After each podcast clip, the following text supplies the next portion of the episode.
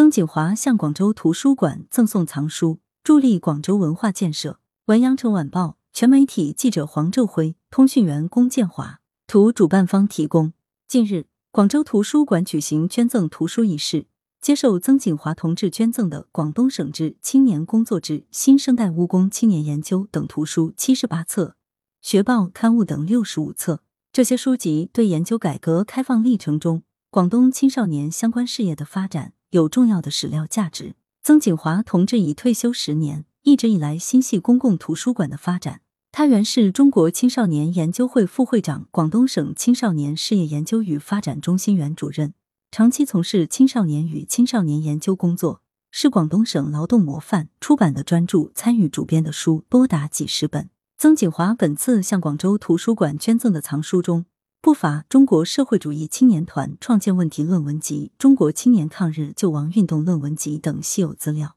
据悉，这批书经过图书馆编目加工后，将有部分入藏广州人文馆地方文献专题书架，供读者阅览。广州图书馆负责人代表馆方接受了赠书，并向曾锦华同志送上赠书感谢状，回赠了广州图书馆一座纪念碑式的图书馆。来源：羊城晚报羊城派，责编：易之娜，校对：周勇。